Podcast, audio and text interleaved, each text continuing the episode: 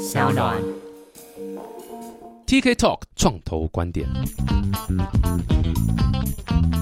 Hello，欢迎来到 TK Talk 创投观点。我今天还是一样，这个大韩在这边。我这个年纪了，我这个年纪印象很深刻，就是从我的角度来看，我是因为学运特别感受到这一块的蓬勃发展。你可以提一下那时候太阳花的状况，其实实际上，第一个 Flying V 当时的办公室其实就在青岛东路上，就在旁边，对，就在旁边。所以其实不管是那之前的洪中秋事件，或者后来真的到了就那个是那个过服服服贸服贸反福茂，对反服贸反服贸，对。那时候其实只要有活动都会在旁边。我还记得当时搭计程车去上班，然后就跟他讲说我要去青岛东路，然后司机就讲说啊你要去抗议哦，我说没有没有我去上班啊你们拍谁啦？就是我们都支持你们呐、就常常会有这种对话产生。所以你在旁边工作，你这样耳濡目染。坦白说，我自己并不认为我是一个对政治有平均水准以上关注的人，绝对不是。然后，但是你每天看到他旁边，你可能会看到就是一样是穿着高中制服的同学在跟另一个同学说明讲说你为什么今天坐在这里，他们在谈什么，你会慢慢被影响，慢慢被影响越来越多。然后后来当学运的事件发生的时候，嗯，实际上它的真正的点是张伟娟在冲进立法院嘛。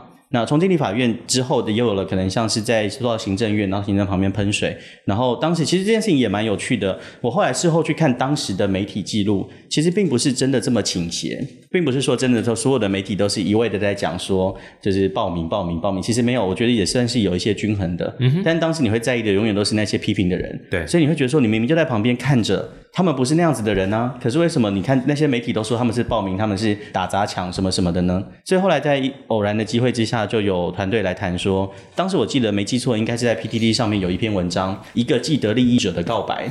福茂如果通过了，对这个人对那个写文章的人而言，可能是一个很好的事情，因为他会预期自己有很好的收益。嗯、但他在那文章里面后面也写说，但是这个收益里面可能很多人不同的人要付出怎样的代价。嗯所以当时最早的那个集资案件，他其实只是想要把那篇 PTT 的文章让在取得授权之后，刊在报纸的版位上面而已。他最早的集资计划是这个样子。是但是谈的过程中还算顺利，但后来发现有一件事情不顺利了，就是那个原文的作者他并不想要授权这件事情，哦因为他说他不希望这件事情好像跟钱扯上关系。要知道那时候当时群众集资还是并不是这么多人知道的，嗯哼，所以尴尬了。这个团队正在谈集资，结果他要集资授权的那个标的不给他，那到底要集什么东西？嗯哼，对。但就在这么麻烦的状况之下，就有一些人跳出来，就继续在 PTT 上面找，也有相当力量的文章，想要把它汇整在一起。那想说至少可以把网络上的一些有趣的内容、有意思的内容，从不同观点的内容，让一般民众可以看到。好，这些事情都还蛮正常的。可是就在这个案子呃要上架之前，其实当时一般民众也很害怕，不要说民众了，连平台都很害怕。所以当时的金管会辖下的贵买中心成立了一个东西，叫做创意集资专案专区。嗯哼，然后它里面是有一个可以跟平台们签约，就是如果你的平台跟这个专区签约的话，你的案子就可以上架在政府贵买中心下辖的这个专区上了。它其实有点像是官方认证，对不对？嗯哼。所以当时 Flying V 就有跟贵买中心的这个专区签约了。签约里面有一个核心条文，它是这么说，就是你的案子如果想要在专区上面上架的话，那你前三天必须经过贵买中心专员的审查。嗯哼。那我看的这个条文的意思是说，如果我要在那边上架，前三天要经过审查，所以如果我没有在那边上架的话，我就不需要经过审查。对啊我的理解应对啊，我刚听也是觉得，为什么我要在贵买中心那边上架？呃，上架是要取得那种像公信嘛，嗯，对。但如果今天有些案子他可能觉得比较复杂，那就不要上就好，我这边还是照跑。但贵买中心不是这么认为的，贵买中心是说你签约的话，你所有案子都要给我审查。哦，OK，好，那你可以想双方解读见不太一样对，那你可以想象，在蓝营执政的当下，你觉得反服贸的广告集资案是有可能被贵买中心审查通过的吗？嗯，当然是不可能。对，那已经知道这件事情了，所以当时是选择在当天早上的九点上架。九点上架之后，过十分钟，购买中心电话打过来，打到 FlyV，然后小光下去接电话，然后接完电话之后，几分钟之后上来了，然后他跟我讲说，大韩把这个案子 cancel 掉。嗯，就是购买中心不允许这样的案件上线。那我那时候蛮惊讶的，因为我觉得小光他在政治立场上面，他可能不是那种很积极的人，但我相信他一定是积极拥抱开放跟自由的人。嗯哼，所以我那时候觉得怎么会这样呢？所以人家讲自由真的是很多人血泪其实那这换来的。我们现在这个程度就觉得很了不起，那加上香港，那是更、啊更可怕的情况。嗯，对，所以总之那时候一定就是肾上腺素嘛，什么能够分泌的东西都分泌了。哎、我我们这个节目是这个优质节目哦，有可能要报金钟奖的，你不要这样。对，好，所以总之就是在一个很激愤的状况之下，那你突然听到你非常敬仰的贵人跟老板告诉你讲说把这个案子下掉，嗯，那我那时候就很很惊讶 surprise，嗯。对我说你这个是决定还是要讨论啊？嗯，然后他说这是决定，然后我就 那就真的拍桌了，我现在不能拍，嗯。但是真的拍桌，所以如果我们那如果是决定的话，我可以把它 can 掉，但我就做到今天，哇对，，这真的是那一天就直接这样讲了，就是对，然后因为旁边其实提案者团队就在我身边，对，所以那是一个让人很惊讶的当下。但后来小光其实也是很努力，就我们讨论完之后，他说，就是我们争取到了，就说那帮我拖两个小时，嗯，人家同仁只拖十秒，小光要拖两小时，还蛮拖蛮久的。对，然后他拖两小时，然后我们就开始讲说，如果两小时之后我们没办法募到那个需要的金额，我就把案子取消，就把款项退给大家。然后后来真的是蛮感人的，就真的在两个小时之内就募到六百多万。哇塞，哎，这比比特币诈骗还要快。我这我就不知道，我对那边比较不了解。哇塞，两个小时可以募到六百多不过也是这个点是非常非常的有议题性的。所以就从那个时候开始，学运跟政治倡议很多案子发生了。那时候我觉得非常有意思的一件事情，是因为 Flying V 后来就被购买中心算处罚嘛。对，然后处罚完之后，呃，我还记得那时候，因为中间在罚的过程里面，有记者也很关心这件事。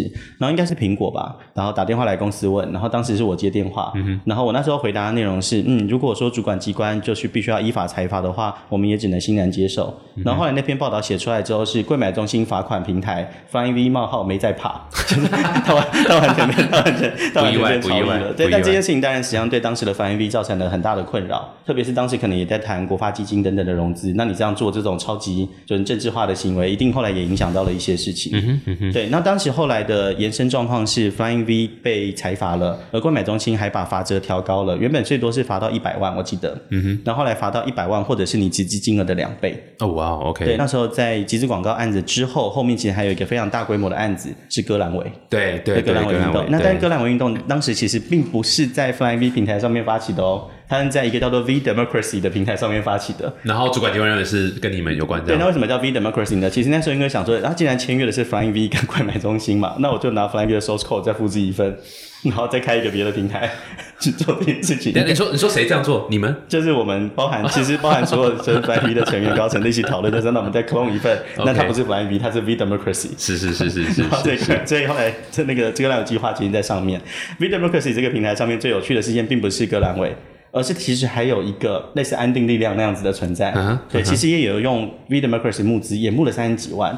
那时候我们看到这个案子，但是一方面它跟你的政治倾向完全不一样，嗯哼，但其实你却觉得很开心，就是因为你知道这个工具、这个管道并不是专属于某一种倾向的人可以使用的。对，那当然后来整个 V Democracy 的案子又被收编，又收回去到 Flying V，那就是后话了啦。嗯，对，所以在学运当下的确就是让很多人去看到群众集资的重要关键。Interesting，所以也是这样让大家更发现说，哦，原来群众集这件事情是可以 work，所以也造成后来各式各样五花八门的这个产业啦、人从业人员啊都来做集资嘛，对不对？如果要讲的话，应该说，嗯，学运跟前面看见台湾或开版本路跑这三件事情是让议题型的群众集资找到了很好的案例。嗯哼。可是如果要讲产品型群众集资，就是你现在看到的产品群众集资案例，代表的案件绝对毋庸置疑只有一个，就是巴伦滑板。嗯，巴伦滑板。对，巴伦滑板一下子集到了那个金额，我记得是三千九百万。然后其实他也是刚刚讲到的毕业设计的作品啊，那是赖博士在他的 RCA 的时候的毕业作品。对，所以一个毕业作品，一个看起来并不是每个人都觉得会要用到的东西，但是它可以集到这种难以想象的金额，它让后面很多的设计师跟产品的业者都开始觉得群众集资是可以做的事情。所以下一个转折点就在于大龙滑板。嗯哼嗯哼。对，那再往后，当然我觉得各个领域都会有各个领域的代表案件。嗯哼。但你真的要讲说哪一个案子在影响了什么，可能就没有这么多了。也许可能你说台湾霸，也许你可能说金轩，也许你可能说 ARC 前瞻火箭，或者是各式各样，甚至到现在博恩夜夜秀，你可能看到很多。领域，但如果纯粹回到了群众集资这个产业的话，我觉得最大的几个代表案件跟转折点是在这几个时间。I see, I see。其实我们刚在上一集的结尾有特别铺一个埋一个梗啊，就是有提到说台湾在这边的群目非常非常蓬勃发展，已经几乎是傲视其他地区的这个市场。所以台湾这边群目是为什么会这么狂热？嗯，首先先讲，虽然说我用狂热跟全世界发展最好这个论点在讲，但其实实际上从金额来说，它目前还不能说真的很多。嗯哼，嗯，就以刚结束的二零一九年的话，二零一九年全台湾的集资金额，我这边先定义它，集资金额这边不包含股权式，不包含债权式，然后它包含的数字包含了在集资平台，在独立集资，包含了台湾团队到海外的集资平台集资，甚至是一些非典型平台，例如可能像好好、优塔，他们在募课、在募资的那个阶段，后面长尾不算，把这些东西加总起来，去年大概是二十亿台币，那二零一八年全年大概是十二亿台币。然后二零一七年的话，大概是八亿到九亿之间。嗯哼，对，那它第一年是二零一二年嘛，刚刚讲二零一二年是八百万。嗯哼哼哼，对，所以其实它是在二零一八到二零一九的时候有了一个很快速的加速，对，大概是一点五倍以上的速度。嗯，这个数字到底有多大？台湾的群众集资金额二零一九年二十亿，那日本的话大概四十亿，嗯哼，韩国大概三十亿不到，嗯哼，但日本的人口是日本人口是台湾的五倍，韩国人口是台湾的二点五倍，所以其实以人均来看的话，台湾的发展是非常非常厉害的。那可能有人会好奇中国呢？那中国因为它的群众集资平台上面有非常多有水分，就是有刷单的状况非常严重，甚至会有超过百分之五十以上的状况，所以它的数据我们一般没有办法去比较公平的评价。嗯，所以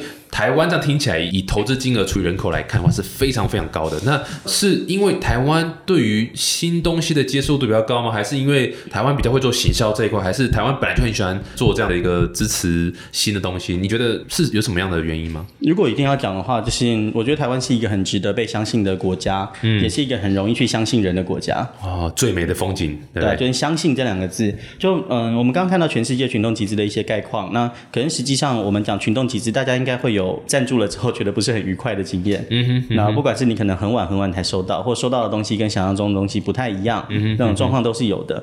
然后，但最糟的状况永远就是你根本没收到。对对，全世界的平均的话，根据 Kickstarter 的调查，他们在二零一五、二零一六的时候做的调查，大概有百分之九的案子到最后收了钱没有给你东西。啊，才百分之九，我以为更高。那你可能你是运气比较不好的那种人吗？是是是，真真衰真衰。那大概百分之九，但台湾的话，根据我们目前为止所知道的状况，有问题的案件到最后收了钱没做事的只有千分之三。嗯，所以只有世界的三十分之一。嗯哼，嗯，那这可能是一个就是信任，然后信任其实是慢慢累积而成立的东西。嗯哼，对。然后另一块的话是台湾其实是人均捐款金额最高的国家之一。嗯，但我们每一年平均捐款大概是四百亿到五百亿台币，这还是算有抵税单据的哦。嗯哼，那种丢进去香油钱没有抵税的不算的。嗯哼，对。那台湾也是人均受诈骗比例最高的国家之一。嗯哼，对，所以容易相信别人，愿意捐款，容易被骗。那加在一起的话，群众集资好像应该可以做得很好。对，所以我们现在只做二十亿，真的太少。对，对，应该是可以往上继续挑战的。所以你说像你说这个金额，这个接受度高，然后这个二十亿金，让我想到最近非常非常红那空气清净机有没有？我们就不讲哪一个了。它卖了一亿多，对不对？嗯，有两个问题啦。第一个是说，目前慢慢这个群众募资，嗯，它有点是往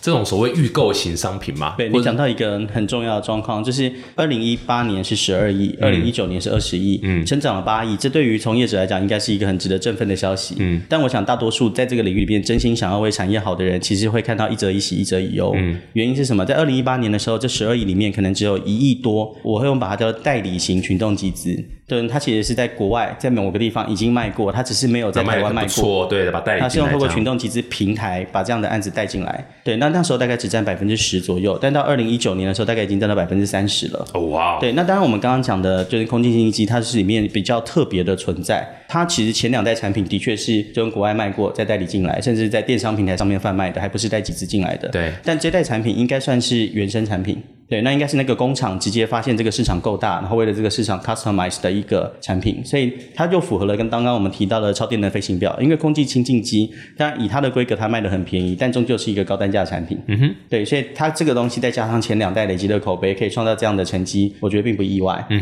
哼，对，那同样的，现在更让人担忧的一件事情是，可能目前你看到一些巨大的、超成功的那种，可能一天就数百万，甚至两天两千万的案子，很可能两件里面就有一件是这样代理型的专案。对对，这样到底是好还是不？好，这就是我的问题。你觉得很多募资平台现在往那个方向走，你觉得是好事还是坏事？第二个是说，就是传统电商会被这些威胁吗？呃，我觉得到真正最大的那种大平台式的被威胁的可能性还是少的，嗯哼，至少不是现在。可是可能以选品为主的那种，就是可能本来就是以选品，本来就是以带国外的好货进来的平台，受到的挑战一定就很大。那当然，这些可能其中几个代表性平台也开始做了相应的措施。对，那例如可能像是 CT Social 最近成立了早鸟首映会，然后甚至你说像 iCook 自己也做了一个预购专区，你发现最近越来越多既有流量的平台，他们也开始想要往群众集资的方式拥抱。我觉得他们可能大家在看的东西是那个进度条，绝大多数其实你说像品扣一上面，大家也可以看到他卖了几件呢，嗯哼，可是好像就是那个多少人赞助，多少人赞助的金额的那个，好像有一种魔力，让大家觉得好像这么多人买，我也要买。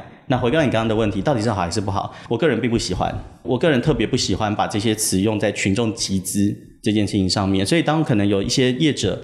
在说哦，我们群众集资募资到多少多少钱的时候，坦白说，我看的时候是心情比较复杂的。嗯，如果他说这是预购，我觉得没有任何问题。但真的要叫他群众集资吗？嗯哼，对，那你会从我的角度来讲，如果我把我当成是群众集资的基本教义派，嗯，那你的确会感到这件事情有点压力。所以我们做了什么？我们开始试图从两年前我们就已经看到这个趋势，因为我们每年都会发年报嘛。对，两年前就讲了，然后去年讲说接下来会更严重。然后我们在做的事情是我们希望可以至少让消费者知道这些东西是预购，所以我们会在推的是集资的透明化计划。我们希望厂商可以清楚的揭露自己到底是谁，你是原创者还是代理商，然后到底这些产品的状况是如何。然后，但我们跟平台沟通之后，平台其实有点犹豫。因为现实面就在这里啊，他不想这么透明。其实平台也想透明的，我必须说，就我觉得如果今天问徐正，假设徐正在这边，他也会说我也很支持透明。可是就像 Google 的有一个，我忘记是谁，他曾经讲过，你只有寡占才有资格谈论道德。嗯，现实面就摆在这边。如果今天某平台，我也不管是哪一个，某平台突然对这方面有比较严谨的要求，那那些想要把这些案件带进来，想要发大财、想要赚钱、想要得到更多销量的提案者。他一定会往比较冲的平台，所以平台之间没有人敢去做这样子的事情，所以我们在开始在做。嗯，那我们就直接说，那我们做法就是，我们就去揭露，然后去询问，特别是可能针对当红的案件，我们就会写评论，嗯，然后说他们哪些东西可能是可以再透明的，那是一个惹人厌的行为，对，但可是是必要的。你也可以放着这个市场自己变成它变成的样子，那是我们想要的。嗯哼，那我们就试试看。嗯，对，你刚刚语重心长讲那么多，再加上你的这个观察的从业经验那么多，你现在自己的公司贝格方大算是群众募资的顾问服。务嘛，对不对？已经做多久了？就从创立到现在是五年多。然后我们目前为止在群众集资这一块已经服务了，参与了两百五十五个案子。哦哇，对，那总共加起来大概是募到十五亿多一点，十五亿台币。有没有哪些代表作？代表作，嗯，就可能如果照顺序讲的话，台湾吧，嗯哼，然后 Flux 三 D 印表机，他们帮我们比我们帮他们还多很多。然后鲜乳方，哦，鲜乳方，ARC 前瞻火箭，嗯哼，茶子堂，然后这可能是大家可能已经比较熟的品牌。然后中间有非常非常日新注字行啊，然后各式各样的科技产品，然后金轩的字金轩对对，这些都是在早期的，后面其实真的非常非常多，但领域都不同。嗯哼，对，那最近的话，可能大家也许会看到，可能是就是伯恩夜夜秀的第一季的集资，然后也是透过我们去完成的。嗯哼嗯，所以你们等于是说辅导，然后给一些建议啊，就是用顾问的方式帮助他们去上集资平台。我觉得可能会比顾问再多一点，就是的确一开始是顾问，但一般顾问是我说你做，嗯。然后结果就大家看怎谁负责这样子。那我们既是顾问，也是执行者。那我们会把案件从台湾带到海外。然后有些可能从海外带到台湾，对，那到目前为止大概刚好四个领域，就是刚刚讲社会公益、带电的科技产品、不带电的设计产品跟内容出版物，刚好各占四分之一。对，所以我们霍尔的确还是这个，就是一般的群众集资，它面向各个面向。但五周年的时候，我们也开始发了几个新的路线。是，然后第一个是我们成立一个投资公司，然后再跟文策院洽谈合资，变成一个小小的算是基金，叫天使放大，它专门投文化内容出版物。注意，这个不是募资，是我们投资。你们自己有个基金去投，直接投。对，那投的规模可能不大，可能是十万美金内。对，但是如果他需要规模更大的话，也也会结合我们自己的群众集资，去帮他找更多的钱。是对。然后另一个是我们跟日本跟韩国的合作，总算算是相对的打通了。就是其实本来之前就有人有些团队可能讲说，我们可以协助你上日本跟韩国的平台，但那终究比较像是一种带货的模式。对，是你在台湾买一批货，然后送到到那边上那边的平台。那我们现在在跟平台谈的合作是可以直接上架。嗯哼，就你在台湾上架，就直接在日本出现；对，你在日本上架，直接在台湾出现。现在我们在做的是这个样子的。直通合作模式，真正的直通。然后这也花蛮多心力的。嗯第三个可能特别好玩，是日本去年年底的时候有一个平台上市了，集资平台上市，这是一个大新闻，蛮酷的，在产业里面，它叫 m a q u a g e 那 m a q u a g e 平台上市的时候，去看了一下它的公开报告书，才发现，嗯，等一下，它的收入来源有很大一块不是群众集资，那它是从哪里来的？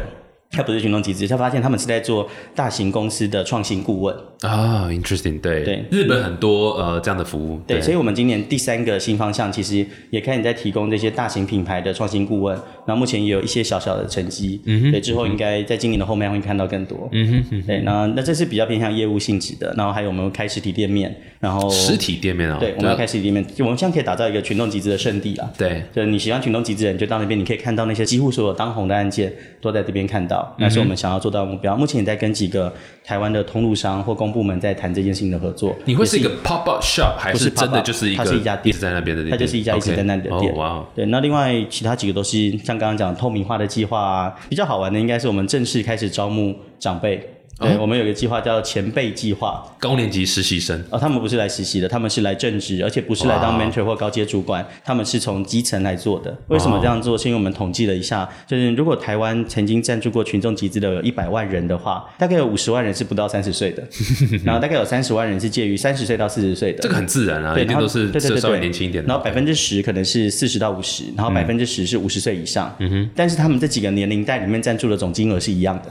哦，就是金额除下来，对，那所以当然就代表说长者的消费力比较高，是非常非常高。但其实我刚刚那样讲也不是非常的好，因为我说五十岁以上，这本质上就是一个不好的讲法。嗯对，现在我三十二岁了，我不会觉得二十七岁的我跟三十二岁的我是一样的啊、嗯所以五十岁以上还有五十岁、五十五岁、六十岁、六十五岁、七十岁，还有这么多的年龄区间。嗯哼，那我们现在就是正式的去招募五十六十七十岁的人加入我们，然后希望他们可以把这些事情宣传给他们的同辈同才们。哎，这个真的很酷哎，你去让更多不同的客群进来。我们已经经过了两轮的面谈，明天就是应对，该在我正 final 面谈。我正想说，所以现在已经在 interview，然后以害人还就是明天就要决定害人，明天要决定害谁对，哇，好酷哦！你们是一个 batch 在一起，为了邀请这些长辈加入，我们还特别请了风水师先来看我们公司的风水，要帮长辈安排一个好的位置。长辈会 care 这件事情吗？还是为什么你要做这样的动作？呃，第一件事情我觉得他们会 care，二方面是我也希望从透过机会来看看我们公司的风水。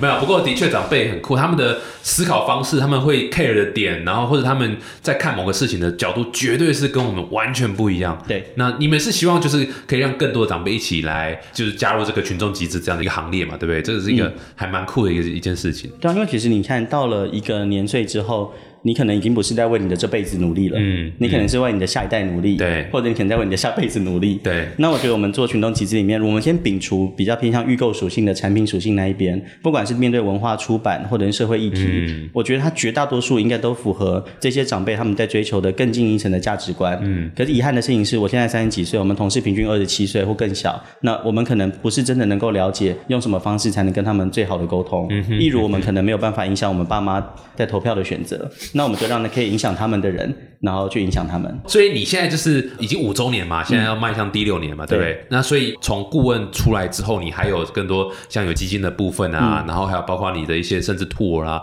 有实体店面啊，到高年级这些东西。那你想象中贝壳再往下走五年、十年、五十年，它会变成是一个什么样的公司呢？嗯，最近马云不是讲了一段很厉害的话吗？他面对就是可能对岸的经济紧缩或改状况改变，很多人要裁员嘛。然后马云他说的大意不就这样讲？他讲我希望未来三十年之后，阿里巴巴每年可以向社会输出一千人。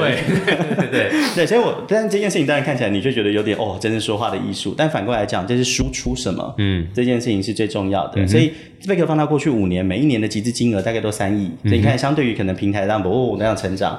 那我们好像其实一直停留在三亿、三亿、三亿、三亿，但另一个很有趣的状况是，每一年的三亿里面，大概都有一半以上的金额是在过去从来没有过的领域。嗯哼，而过去从来没有领域被开拓之后，它后面可能又带动了很多相似的，比如说自行后面会有不同的自行，环保的产品后面会有不同的环保，床垫后面会有不同的床垫。那这件事情是我们在短线里面最期待的，可是我们不可能永远都当这个抬轿人。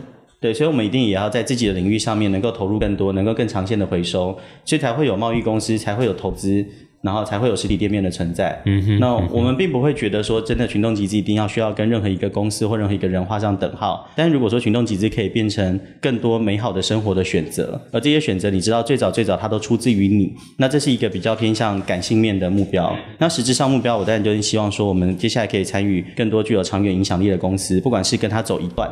然后或者是以投资的方式合作的更远，然后甚至是我们自己的同事自己 spin off 出来开了很多自己的创业公司，这我觉得是这个贝壳放大这家公司在未来三五年最可能成为的样子。对我之所以会这样问，就是因为你们有募资，对不对？对对，投资人很喜欢问这种问题，说：“哎，你公司有五十年后，你希望愿景是什么？”所以你们募资的过程是怎么样？你们这样题材一开始就募资吗？还是后来过好几年募资，然后好不好募资？投资人我们最听得懂吗早，我们最早是就是共同创办人几个一起拿钱出来，那时候凑了四百万，嗯然后开了公司。但是那个时候在凑四百万的同时，其实就因为我在 Flying V 离开，那时候算是被 lay off 掉的时候，就蛮多人蛮惊讶的，所以有很多人约了聊天。那刚刚 T K 也说，我们当时最早第一次认识，也许就在那个时时候的前后。对，当时也是因为先去跟几个就是朋友介绍我们想要做的事情，再说明说我们想要做群众集资的顾问公司，在这个产业链上面从平台移动到另一个位置。然后大家听了之后发现，哎，好像真的需要这个哎。嗯。对，所以最早的投资人也包含了就是嗯三创的 Jeff，嗯哼，然后包含了千猴子的王师，然后还有两位天使投资人，然后超邦跟阿毛，然后还有国发基金跟新桥一起投我们。哦。所以第一轮那时候真的是小白，就是什么都不懂。其实真的。但那时候是公司已经 run 了一阵子吗？还是刚刚？其实刚开始就在谈。哦哇！所以等于是我们自己是先成立了。那真的天使，而且真的非常感谢新桥的 Matt。就我们那时候根本就是创业小白，什么都不懂。就我们连所有投资架构都是新桥帮我们拟的。嗯。而且我们事后去检视，当我们稍微懂了一点去检视的时候，发现他们完全没有坑我们，一点都没有。